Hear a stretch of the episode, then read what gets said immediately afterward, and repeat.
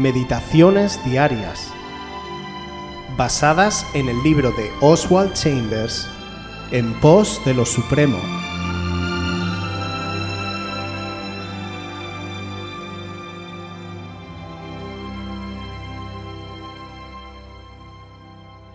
La destitución en el servicio. Segunda de Corintios 12, 15. Yo con el mayor placer gastaré lo mío, y aun yo mismo me gastaré del todo por amor de vuestras almas, aunque amándoos más, sea amado menos.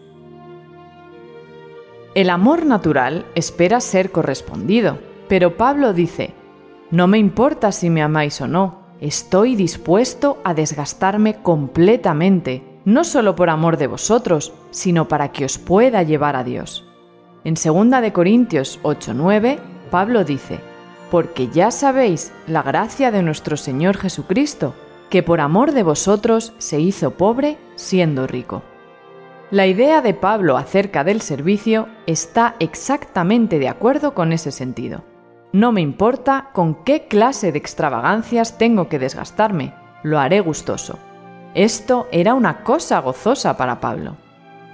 El concepto eclesiástico del siervo de Dios no es la idea que Jesucristo tiene. Su idea es que le sirvamos a Él, siendo siervos de los demás. Jesucristo es más socialista que los socialistas. Dice que en su reino el que es mayor será el siervo de todos.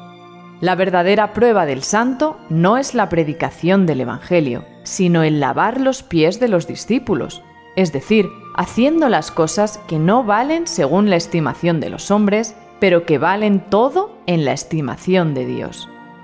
Pablo se gozaba de gastarse a sí mismo por la causa de los intereses de Dios en otras personas, y no le importaba cuánto le costara.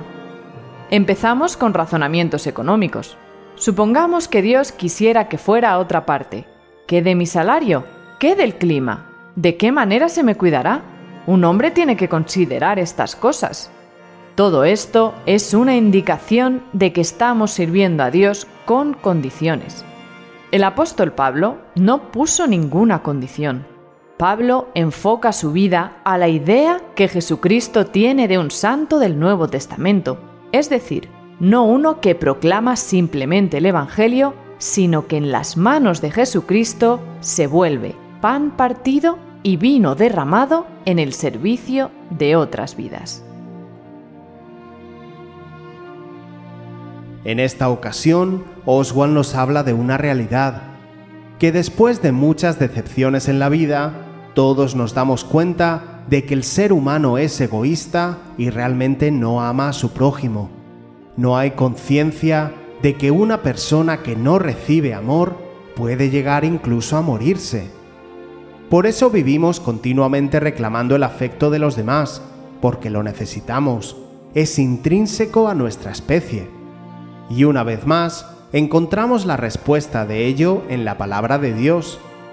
El Señor, nuestro Dios, es el único que nos ama de una manera real, increíble, única, completa y desinteresada, porque ha dado y lo da todo pero aún sabiendo que Él es el único que puede responder a nuestra necesidad, Dios reclama de aquellos que hemos sido salvos que hagamos lo mismo con nuestros semejantes. En el ejemplo que Oswald pone de Pablo, nos habla acerca de que el amor va más allá de lo que creemos. Nos dice que incluso sin ser correspondidos por las personas, debemos estar dispuestos a amar hasta las últimas consecuencias. Primeramente, a aquellos que nos rodean, pero sobre todo a los que no conocen a Cristo. Además, hemos de estar dispuestos a entregar nuestra vida, sacrificando nuestro tiempo, nuestra comodidad, nuestra seguridad, nuestros intereses, nuestra propia necesidad y sobre todo nuestro bolsillo.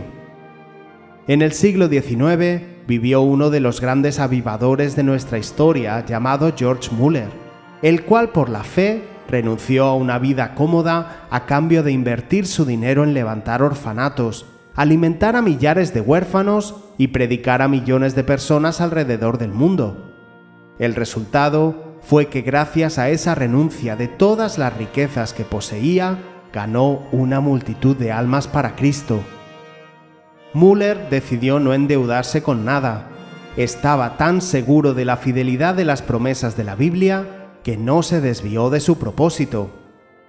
Él nunca daba un paso adelante, por pequeño que fuese, sin tener primero la seguridad de que era la voluntad de Dios. Muchas veces se encontró en situaciones donde no tenía más recursos, sabiendo que de él dependía alimentar a 2.100 personas diariamente. Tenía también 189 misioneros que sustentar, cerca de 100 escuelas, con más o menos 9.000 alumnos, pero el Señor siempre le sorprendió y suplió en el último segundo.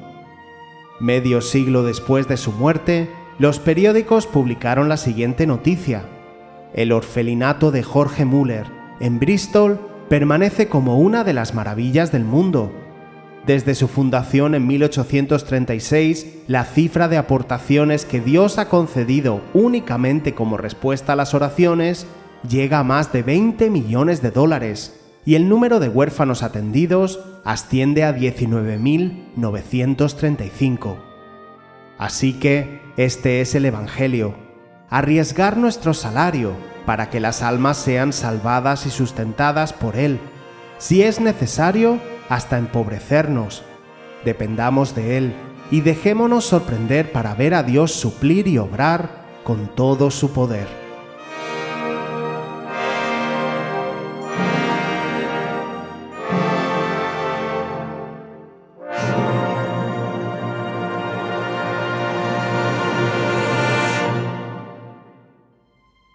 Si quieres volver a escuchar este devocional o cualquier otra de nuestras emisiones anteriores, puedes visitar nuestro canal de YouTube buscándonos como Aviva Voz FM.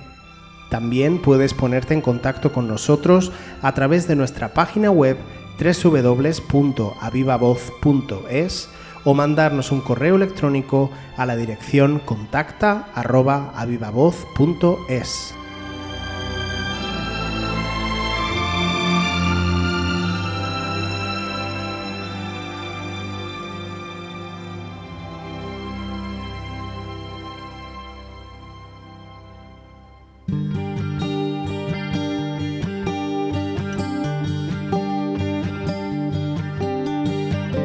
Hazme ver como tú ves este mundo herido.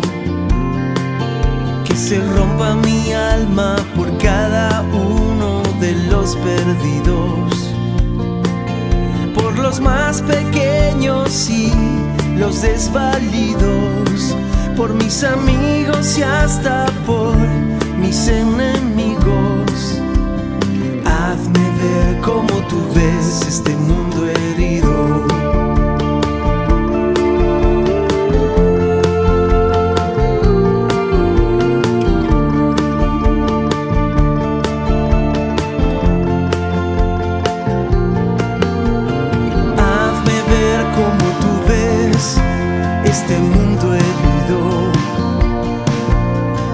seque mis huesos y se quiebre mi voz, quiebre mi voz.